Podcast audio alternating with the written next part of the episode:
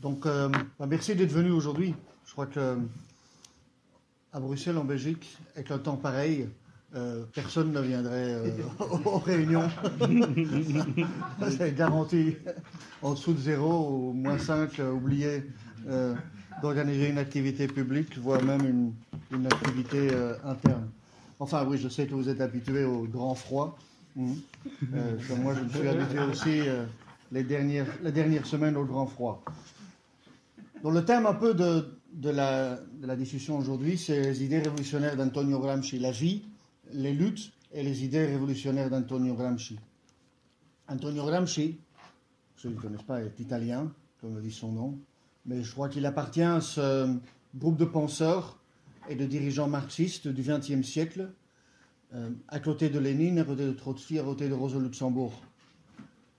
Le mode académique, le monde académique, les universités, les universitaires adorent Gramsci. Euh, il est adoré, il est accepté euh, par eux, euh, et surtout dans les secteurs des études culturelles ou les études des, médias. En dehors des, milieux typiquement académiques, culturels ou de la science des médias, dans les années 70 en Europe, il était un peu l'égérie des eurocommunistes.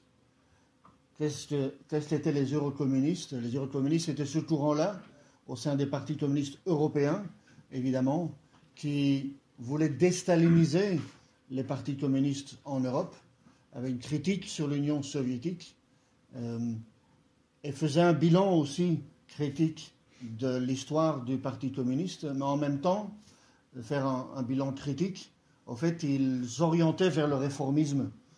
Et en allant vers le réformisme, et en critiquant Staline et le stalinisme au sein euh, de, la, mouvance communiste internationale, ils s'emparaient de la figure de Gramsci et de certains des écrits euh, de Gramsci pour justifier, donner une justification marxiste à leur euh, vision réformiste du changement de société.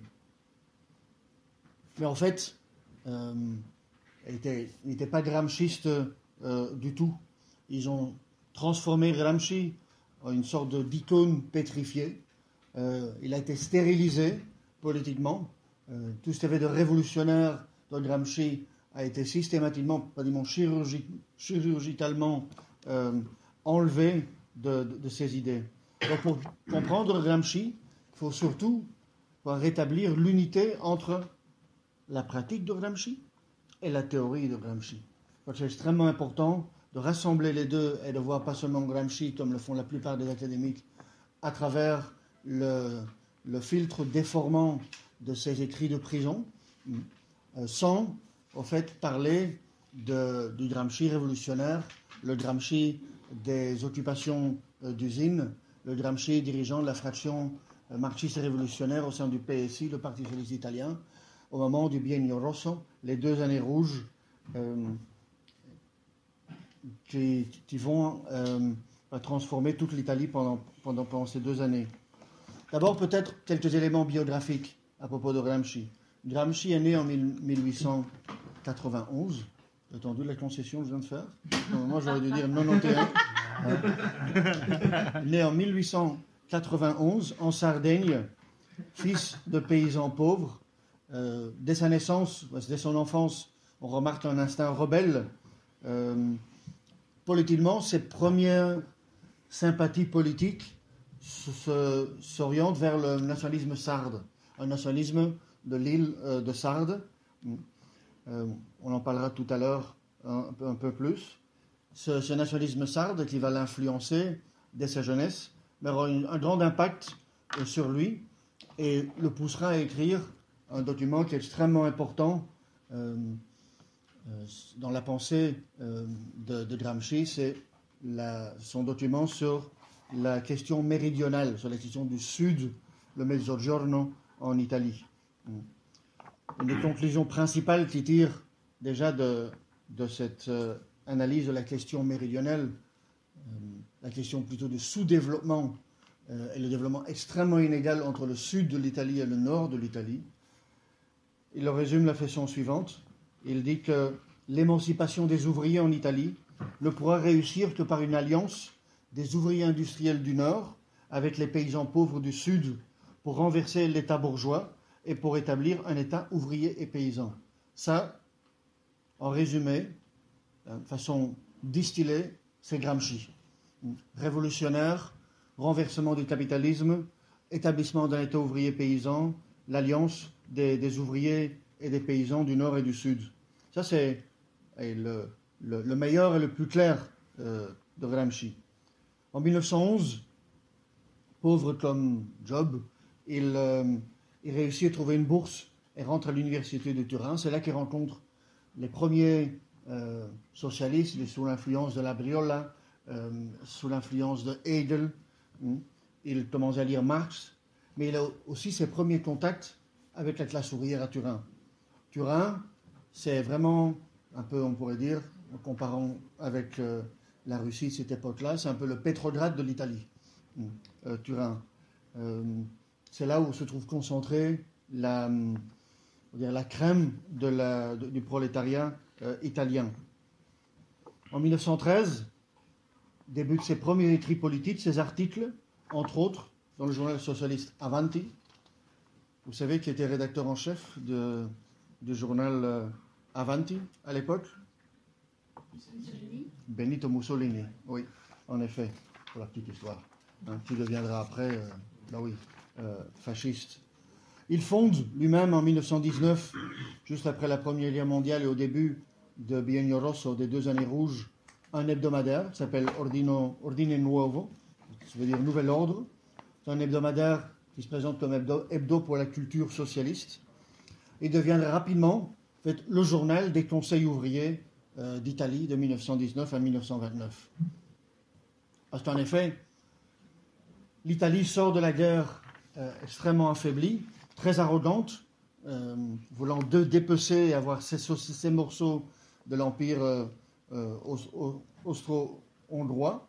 Hmm mais la population paye, doit payer un prix très très très fort pour l'implication de l'Italie dans, la guerre.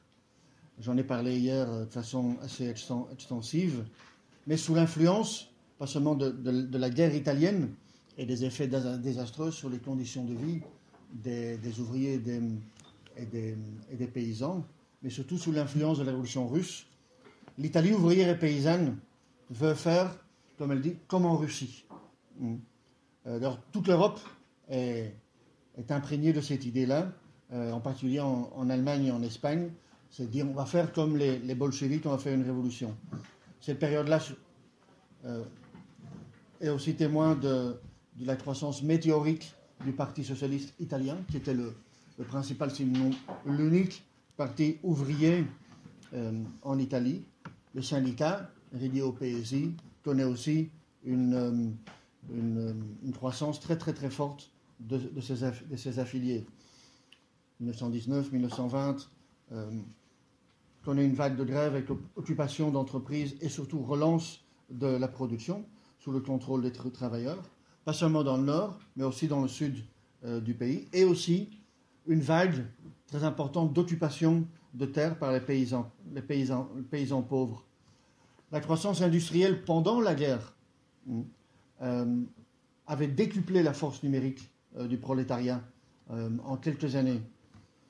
Et donc la vague d'occupation qui déferle sur, l'Italie est largement spontanée, mais elle est aussi clairement sous l'influence du travail de propagande et de formation par les militants, les jeunes militants étudiants et ouvriers organisé autour de la revue de, Gramsci, euh, L'Ordre Nouveau.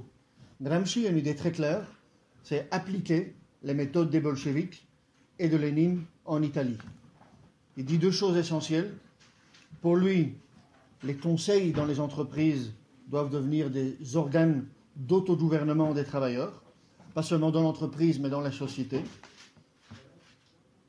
il, dit, ben, il lance le slogan avec euh, son hebdo, tout le pouvoir au conseil d'usine, et il veut faire de ces conseils d'usine la traduction euh, du pouvoir des soviets euh, comme il existait en Russie.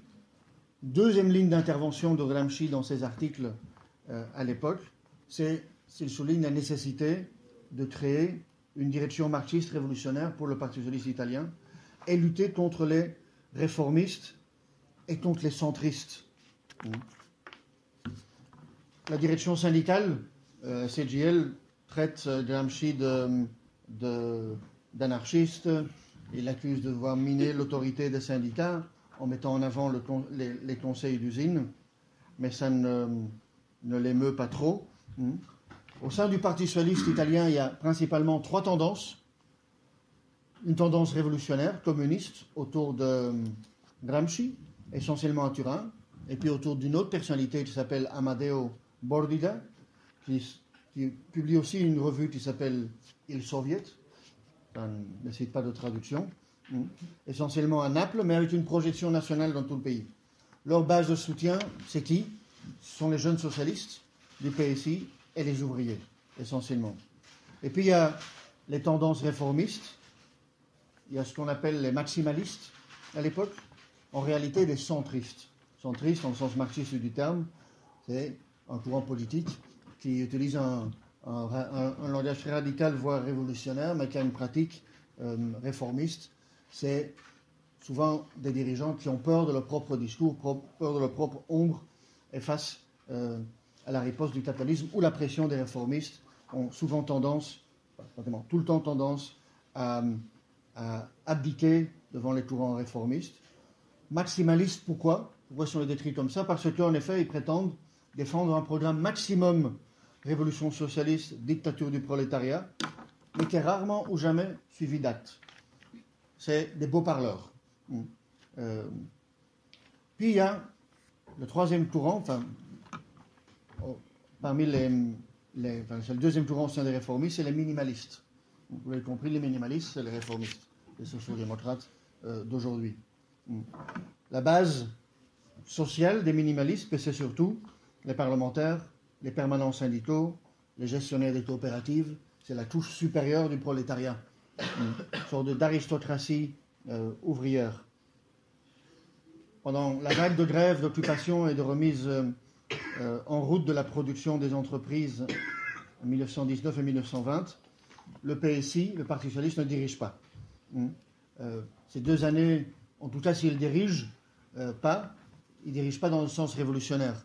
Il freine le mouvement, il limite l'ampleur du mouvement, il essaye de, s'assurer que ce mouvement, nature révolutionnaire, ne remette pas en cause le système capitaliste dans la pratique.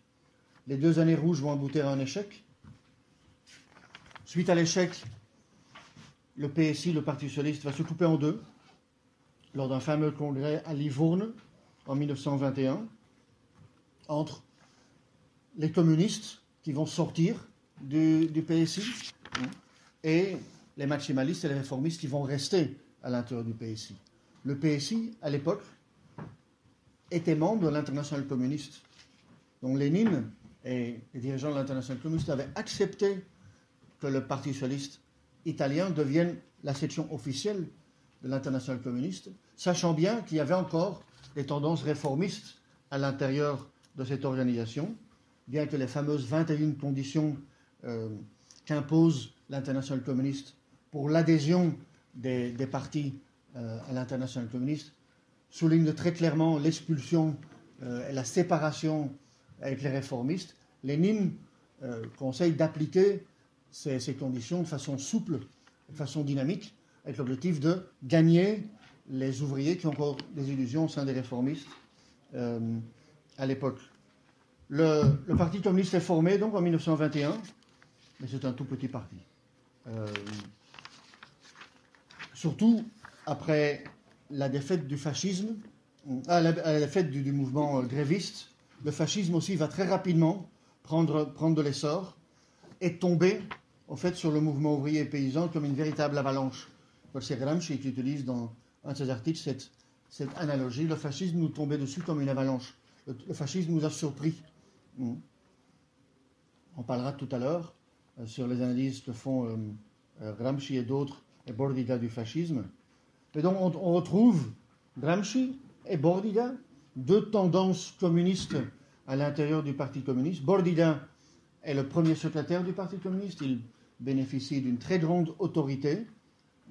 Le PCI devient le premier, la section officielle maintenant de l'international communiste. L'international communiste dit que le PSI s'est auto-exclu euh, par euh, son attitude, mais le PSI envoie quand même encore après une délégation au troisième congrès de l'international communiste pour demander son affiliation. Lénine et les dirigeants de l'international disent non, non, pas question. Hein. Euh, il y a un parti communiste qui s'appelle le PSI, il est dirigé par Bordiga. Le parti communiste italien souffre dès sa naissance de ce que Lénine a appelé euh, le gauchisme, cette fameuse maladie infantile euh, du communisme, qu'il espérait euh, être une maladie infantile de courte durée, mais qui va quand même durer quelque temps dans certains partis de, l'international communiste.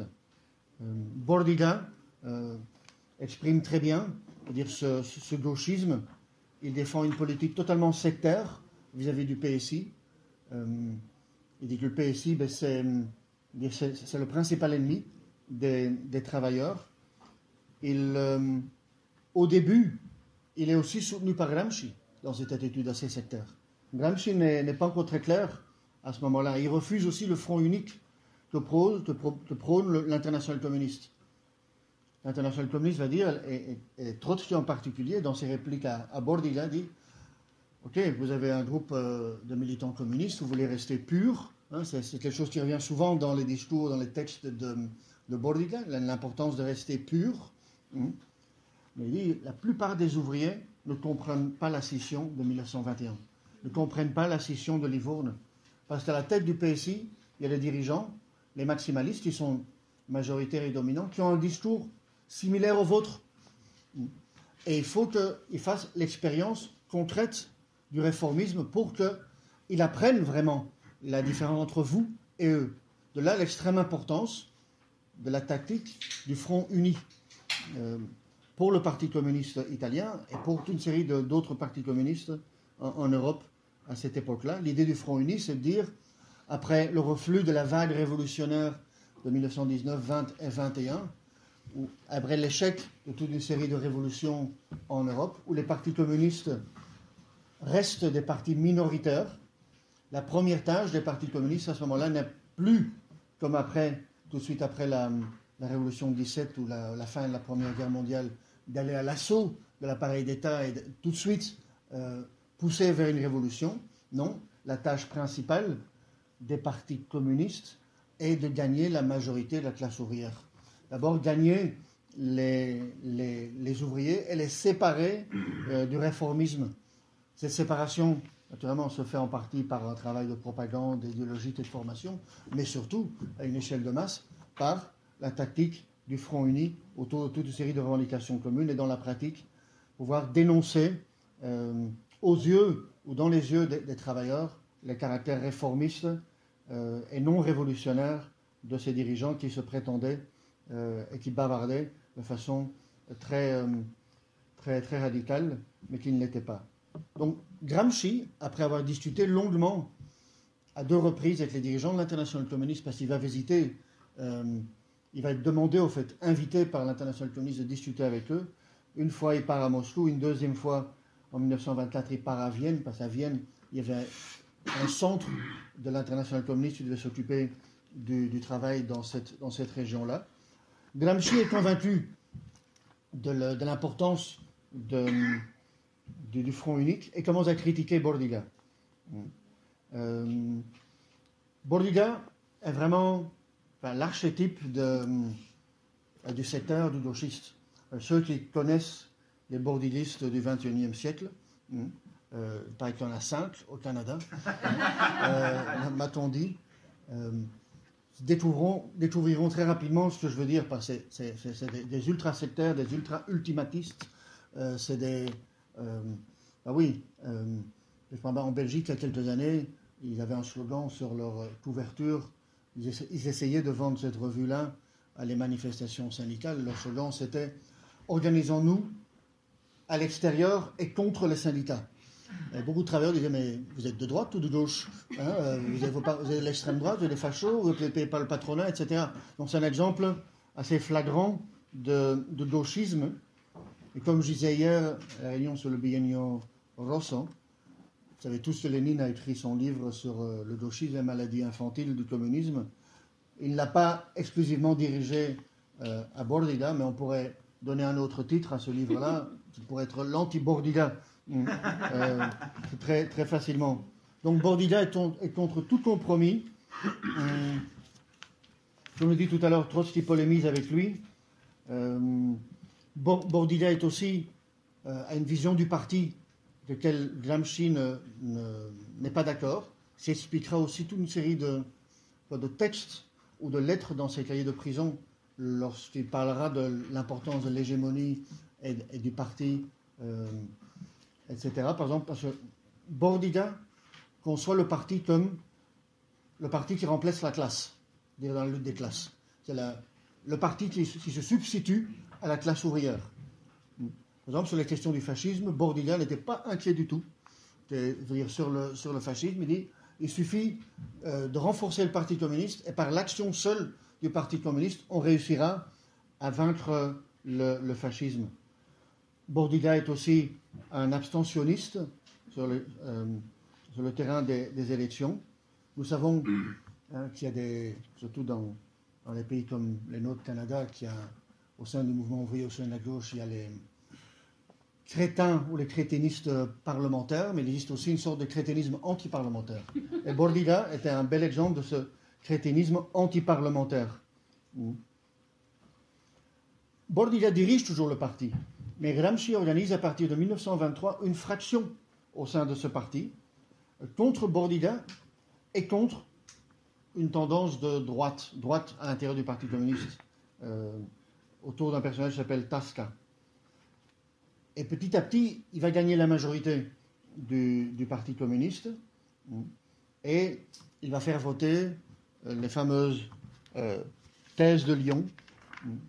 Le Parti communiste dans la clandestinité doit se réunir en congrès en France. Dans ces thèses-là, on pourra en parler tout à l'heure un peu plus, parce que pas tout le temps non plus, mais il explique l'importance du front unique, dont le Parti communiste italien accepte le concept euh, du, front unique, qui était très important, mais très tard, trop tard, pour pouvoir lutter contre l'efficacité contre contre le fascisme, parce qu'on verra que Bordiga, quand il dirige encore le, Parti communiste, et que le fascisme s'imposait euh, par la violence la plus brutale, par l'incendie, par l'assassinat euh, dans, le, les quartiers ouvriers, dans les maisons du peuple, dans les coopératives, dans les, casa, les, les camarades de lavoro, euh, etc. que le fascisme laisse une véritable traînée de, feu euh, derrière, lui euh, en, Italie. Il y a des premières tentatives de sociodémocrates ou de militants PSI de gauche de former des milices ouvrières autour de ce qu'ils appellent les arditi des popolo, les, ardents du peuple, les, oui, les ardents du peuple, on pourrait dire, ce n'est pas une bonne traduction. Mais Bordiga donne des instructions très claires il dit pas question que les militants communistes participent aux milices ouvrières avec, les socialistes. Il fallait des milices ouvrières pures. C'était fatal. Euh, dans certaines villes, ces milices euh, ont été rejointes par les militants communistes et anarchistes comme à Parme et ont réussi à repousser les, fascistes mano militari euh, de leur quartier, de leur maison du peuple, de leurs syndicats, de leurs usines, de, leur ville. Mais c'était rien qu'à Parme. La, la, marée noire du fascisme était déjà euh, trop forte pour qu'elle puisse avoir eu un impact euh, pour renverser euh, la, dire, la tendance. Bordiga non plus ne comprenait pas ce qu'était le fascisme. Pour lui, le fascisme était une réaction de la bourgeoisie comme une autre, hmm. comme on l'a vu dans le passé. Il dit cela passera, hmm. et puis après ce sera à nous de jouer.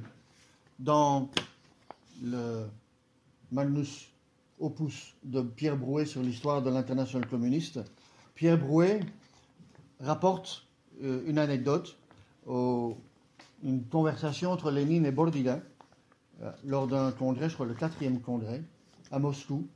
Et je cite euh, et à Moscou, lors du quatrième congrès, Lénine approche la délégation italienne et interroge, voulant savoir ce qui s'est passé en Italie.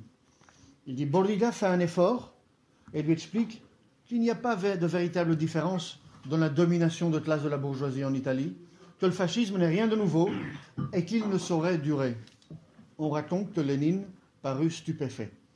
Et il y a quoi être stupéfait? Hmm. euh, Le PCI, sous la, coupe de, de Bordiga, va s'emmurer dans une haine de la social-démocratie et priver en fait, le mouvement ouvrier de toute capacité de réaction euh, contre le danger mortel que représente le fascisme. Gramsci, au début, ne comprenait pas très bien le fascisme non plus. On peut difficilement jeter la pierre, c'est vraiment, c'était un phénomène tout à fait nouveau qui a surpris jusqu'à Lénine euh, au, début. Mais Gramsci, avec Trotsky, est probablement euh, un des deux principaux dirigeants marxistes, un dirigeant de l'international communiste, qui comprend le caractère de masse du fascisme, mouvement de masse, la petite bourgeoisie, des éléments socialement euh, déclassés, les lumpen, comprend que l'attaque du fascisme n'est pas seulement une autre forme euh, de, réaction de la bourgeoisie, mais que l'attaque du fascisme a un effet véritablement désintégrateur sur le mouvement ouvrier et sur ses organisations. Et lorsque je dis ces organisations, c'est un peu comme en Allemagne, c'est pas seulement les syndicats, qui sont détruits, pas seulement les, les partis politiques du mouvement ouvrier, mais c'est jusque euh, organisations récréatives du mouvement ouvrier qui sont euh, désintégrées. On assiste en Italie à ce qu'on verra plus tard en Allemagne, à une atomisation euh, du mouvement ouvrier, pas seulement une répression du mouvement ouvrier, mais une, véritablement une véritable atomisation de, du mouvement ouvrier. Je parlais de ce fameux congrès de 1926, le congrès de, Lyon, où euh, Gramsci gagne la majorité autour de euh, ses positions euh, largement correctes du Front uni.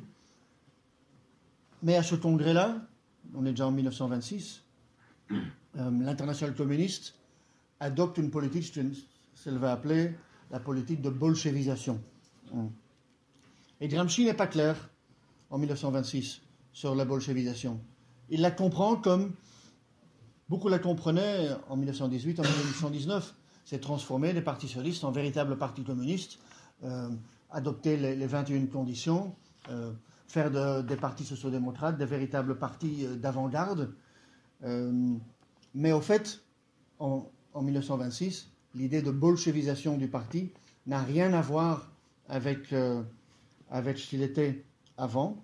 une campagne vraiment de formation des jeunes euh, partis et des jeunes militants sur base de l'expérience russe, mais était compris essentiellement comme une sorte de lutte administrative hmm, qui venait du, des sommets de l'international communiste, slash Staline et, la, bureaucratie, hmm, une lutte administrative avec des méthodes disciplinaires contre toute forme de fraction ou dissidence à l'intérieur du parti, de chasse aux sorcières contre des opposants euh, politique et des expulsions euh, très très très euh, généralisées au, sein du, au sein du parti. Donc Gramsci ne va pas s'opposer à cette bolchevisation à la sauce stalinienne.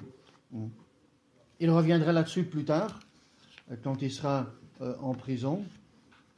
Quelques années avant ce fameux congrès de, de, de, Lyon, il est élu au Parlement pour le Parti communiste. Il bénéficie d'une immunité parlementaire, mais qui ne va pas le protéger, parce qu'en 1926, il va être arrêté et il va être condamné à plus de 20 ans de, prison. Je crois que c'est le procureur, euh, désigné personnellement par Mussolini, qui, lors du procès de Gramsci, dira Nous devons nous assurer que ce cerveau arrête de penser pendant les prochaines 20 années. Ce cerveau, ne va pas s'arrêter à penser.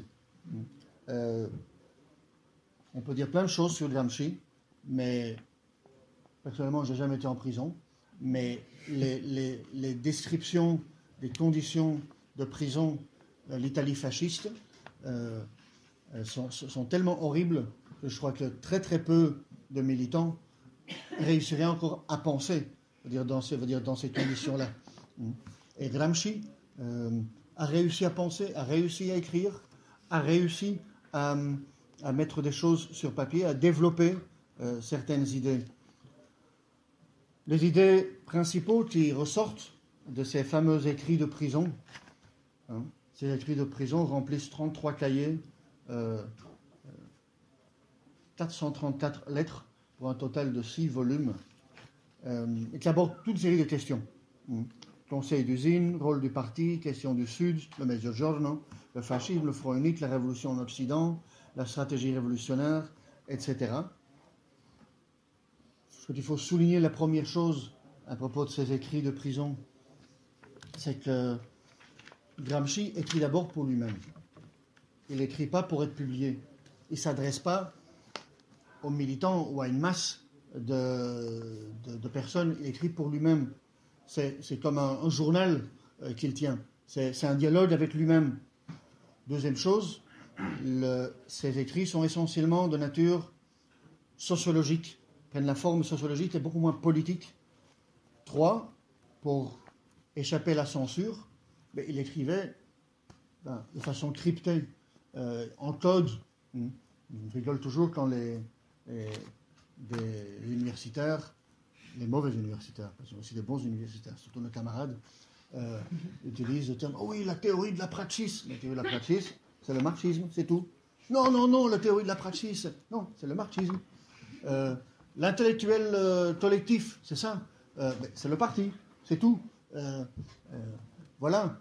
Et donc, il y a des gens qui s'excitent dans les milieux académiques, culturels et des médias sur la terminologie qu'il devait utiliser, qui pour lui était pas la meilleure terminologie. Je crois que s'il n'avait pas était en prison, il aurait utilisé une autre terminologie, une terminologie marxiste. Euh, voilà. Euh, à propos de ces écrits de prison, donc je. Les interprétations. Oui, le fait qu'il ait écrit en langage codé fait que une bonne partie de ces écrits sont le sujet de multiples interprétations, de déformations et voire carrément des, des, falsifications, surtout par, j'ai décrit tout à l'heure, les eurocommunistes du Parti communiste italien et d'autres partis communistes qui euh, utilisent Gramsci pour justifier leur, leur, réformisme, en particulier en Italie, dans les années 70-74, le Parti communiste italien va soutenir un gouvernement de la démocratie chrétienne de l'extérieur, ça veut dire en étant dans l'opposition au Parlement, le Parti communiste va donner son soutien à une politique d'austérité de la démocratie chrétienne, en justifiant cela avec des écrits de Gramsci sur la nécessité d'être hégémonique dans la société. Hmm. On viendra sur ce terme euh, tout de suite. Encore peut-être certaines choses à propos de euh, le Gramsci politique en prison et le rapport avec Trotsky et la, salinisation. En 1927, euh, Gramsci écrit euh, une lettre au Parti communiste soviétique, dans laquelle il dit clairement qu'il n'est pas d'accord avec Trotsky, il n'est pas d'accord avec l'opposition de gauche.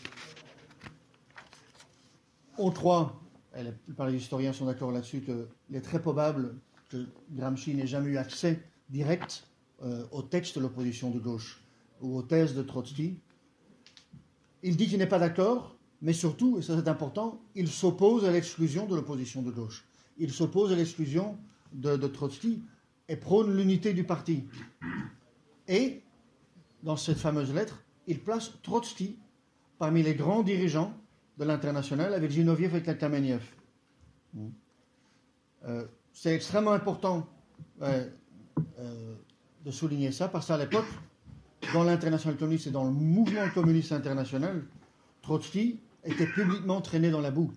Donc, prétendre ça euh, de la part de Gramsci était, était, assez, était assez courageux.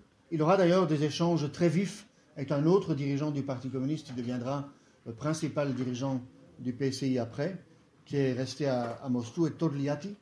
Euh, et, et se s'attaquent et se critiquent mutuellement par lettres euh, interposées. Il y a un autre événement très important, en 1930. il apprend via son frère que trois des principaux dirigeants du Parti communiste italien, dont les, les, responsables du travail clandestin en 1930, le travail clandestin, c'est le principal travail euh, du parti, c'est le travail qu'on donne à ceux qui sont expérimentés, auxquels on a confiance. Hmm. Trois des principaux dirigeants du Parti communiste sont exclus pour trotskisme. Là, à nouveau, Gramsci exprime sa solidarité avec les exclus. Il s'oppose à l'exclusion, il s'oppose aussi à la doctrine du social-fascisme, parce que ces trois dirigeants, et une trentaine d'autres d'ailleurs qui vont être exclus, disent que le social-fascisme, c'est une théorie absurde. Et surtout en Italie, la théorie du social-fascisme, inventée par, par Staline, ça veut dire que, un, la situation est pré-révolutionnaire partout dans le monde, révolutionnaire partout. Et en, Italie, en 1930, prétendre ça, euh, sous, sous la, où l'Italie euh, vit sous la botte du fascisme, c'est, suicidaire. Deuxième partie, deuxième thèse du social-fascisme, c'est que la dictature fasciste va ouvrir rapidement la voie à la dictature, du prolétariat. Et que la social-démocratie est le parti jumeau du fascisme. Ça, c'est les, trois piliers et de, de, concept de social-fascisme. Et de là découle naturellement le refus du Front uni et euh, des alliances, parfois comme en Allemagne, avec les fascistes contre la social-démocratie. Hein. Donc Gramsci est d'accord avec les critiques des trois principaux dirigeants du PCI. Il exprime aussi euh, dans, des lettres hein, ce qui ne va pas euh, le rendre très populaire à Moscou. Et c'est seulement plus tard, en 1935, que Gramsci rompt politiquement et moralement avec le stalinisme. Il meurt en, 1937, malheureusement en, prison, où il, a écrit ses fameux écrits de prison de 1926 à 1937 pendant 11 ans. Il a maintenu dire, son cerveau en, activité. Dire quelque chose à propos des, idées ou certaines idées qui apparaissent dans ces, dans ces écrits.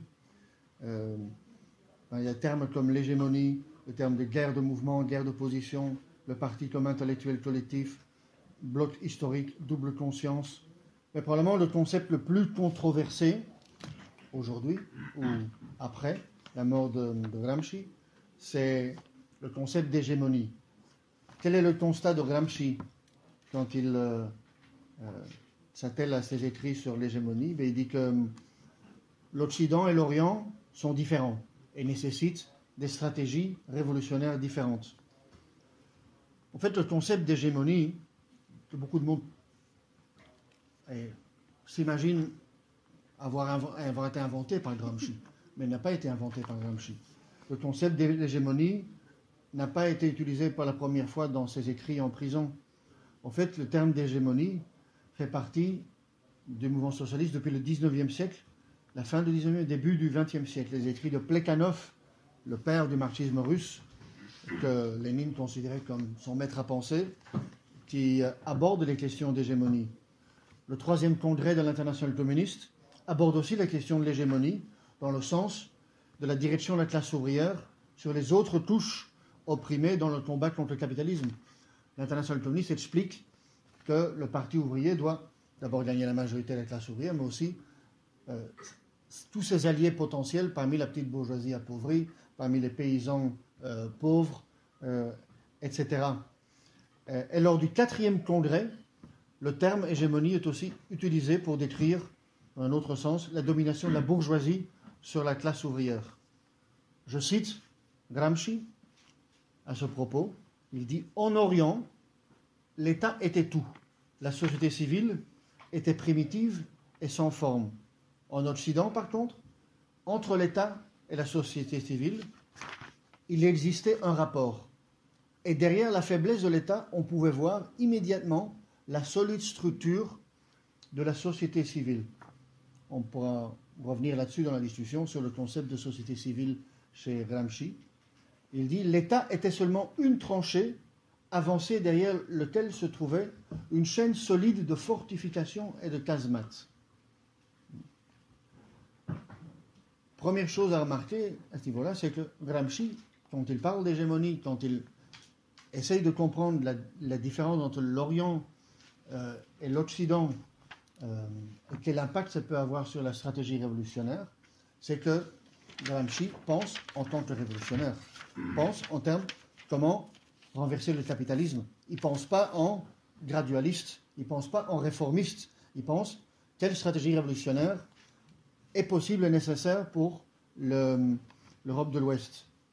Donc il n'a jamais exclu dans aucun de ses écrits, il y a des, des gramsciologues, euh, je suppose qu'on les appelle comme ça, euh, qui ont euh, dépouillé les écrits de, Gramsci, la première lettre, la deuxième lettre, sur tous les cahiers de prison, et jamais il découvre, dans la réflexion de Gramsci, le refus de la possibilité ou la nécessité de la révolution en Occident. Au contraire, c'est au nom de l'actualité de la révolution qu'il réfléchit à ces questions-là. Il dit une révolution comme en Russie n'est pas possible. Lénine aussi, dans les débats de l'international communiste, aborda ces questions-là. Donc ceux qui veulent copier trop facilement, s'ils pensent être le modèle russe en, Europe, il dit non, non, non, non, les gars, euh, c'est pas comme ça que vous allez faire euh, la, révolution. Il introduit deux concepts euh, empruntés à l'art de la guerre, hein, euh, utilise le terme de guerre de position et guerre de mouvement. Il dit que le, les, les bolcheviks russes étaient dans une stratégie de guerre de mouvement, ça veut dire de, l'insurrection euh, rapide. Hein. Il critique cette, cette, cette, conception il critique aussi, par exemple, pas seulement Bordiga, mais les, dirigeants du jeune Parti communiste allemand, qui vont théoriser ce qu'ils appellent euh, l'offensive révolutionnaire. C'est que un parti communiste n'a qu'une tactique pour aller d'ici au pouvoir, c'est l'offensive. Euh, dit au fait non, il faut penser en d'autres termes, en Occident, vu qu'il y a une société civile qui est liée à l'appareil d'État et qui protège l'appareil d'État de multiples façons, il faut engager aussi une guerre de position. Guerre de position, Lénine lui-même l'a ressenti, et de cela découle, au fait, dans l'international communiste, la tactique du front unique. Gramsci, malheureusement, va aussi critiquer Trotsky. Il croit que Trotsky adhère à la guerre de mouvement parce qu'il compare la révolution permanente à une guerre de mouvement.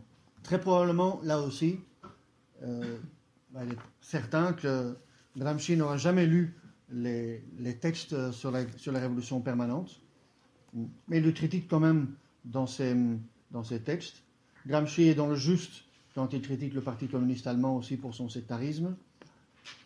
La théorie de l'offensive révolutionnaire se manifeste aussi en Union soviétique, dans les débats au sein de l'armée rouge, il y a des personnages comme Frunze et Tukhachevsky qui essayent de théoriser une, nouvelle théorie euh, militaire prolétarienne qui consisterait en effet aussi dans l'attaque permanente, l'offensive permanente. Donc Gramsci en prison, euh, à notre avis, a réussi certaine certaine façon à cerner le problème mais il était extrêmement difficile à résoudre ce problème dans un environnement carcéral et en dialogue, rien qu'avec lui-même. Il était totalement isolé, dire en, prison. Il y a un autre concept que je voudrais aussi aborder, qui revient parce qu'il revient aussi dans, dans, les thèses des eurocommunistes des années 70, et qui sait, vont aussi revenir euh, au XXIe siècle, parce que ça c'est aussi longtemps que le, marxisme authentique ne sera pas hégémonique euh, parmi la classe ouvrière ou les jeunes, on est condamné d'une certaine façon à, voir apparaître les zombies hein, euh, des, débats idéologiques des années 20, des années 30, 40, 50, 60, 70. et donc il est intéressant de, de, parler des, des théorisations, de, entre autres, du Parti communiste italien.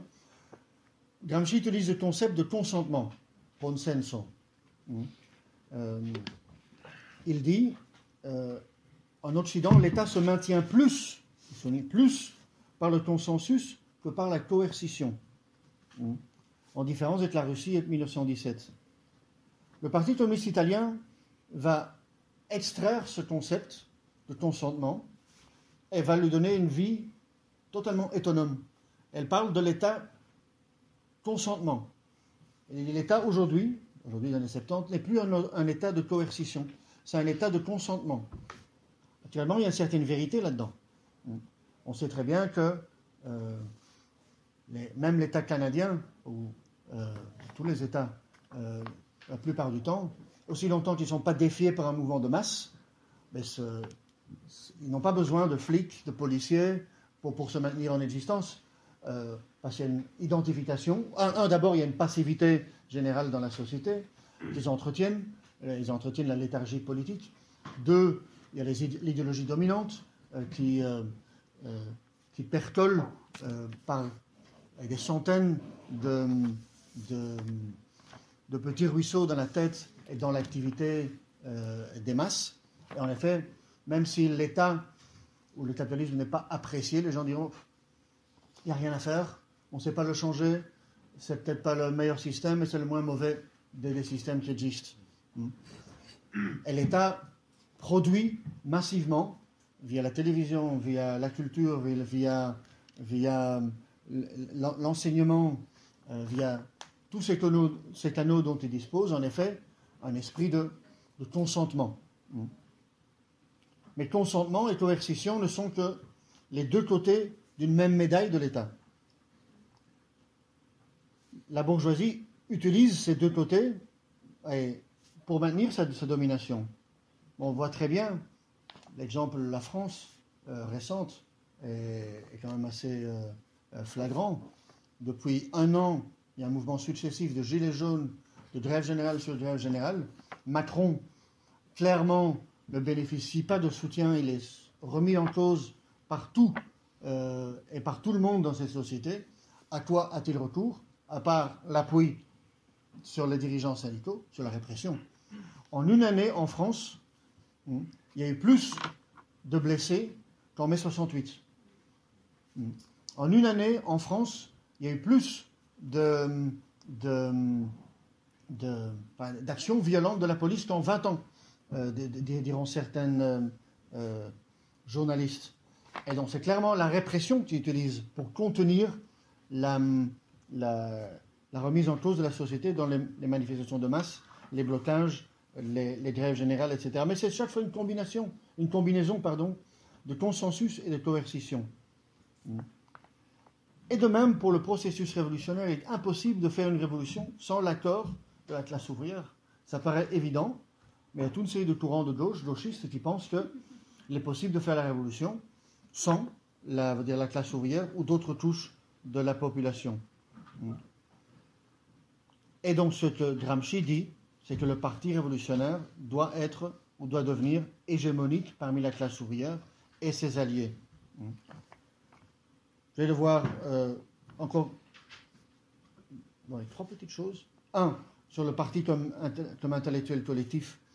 Euh, certains interprètent ça comme euh, Gramsci était en faveur d'un parti d'intellectuels, essentiellement composé d'intellectuels. D'une certaine façon, il a raison, dans le sens où le parti doit être composé de cadres, de gens formés, les mieux formés. Le Plekhanov, dans un de ses écrits, parle euh, du parti comme euh, le parti qui doit regrouper l'avant-garde intellectuelle du prolétariat.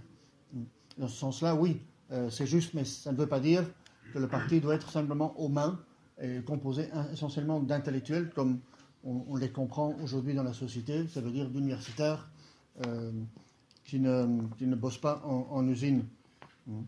Être l'organisation de la plus grande conscience de classe. Hier, j'avais aussi souligné les idées de, de Gramsci sur euh, la, révolution bourgeoise en Italie, sur le Risorgimento. C'est vraiment des textes très très intéressants. Euh, en, en discutant avec les camarades italiens, euh, à propos de ce texte-là, ils me disent, au fait, il y, a ce fameux personnage Garibaldi dans la Révolution italienne, qui est un, personnage formidable, un révolutionnaire bourgeois, mais qui n'était pas très bien connu par Marx et Engels. Marx et Engels sont assez acritiques par rapport à Garibaldi.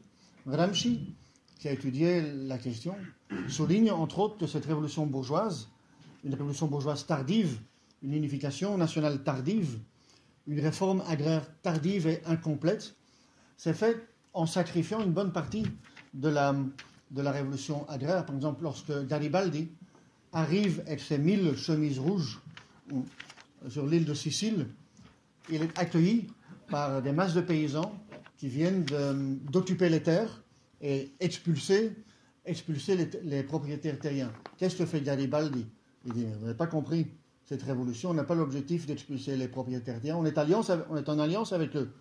Et en fait, Garibaldi fait exécuter la plupart des dirigeants paysans de l'époque qui avaient occupé leurs terres et expulsé les, les propriétaires terriens.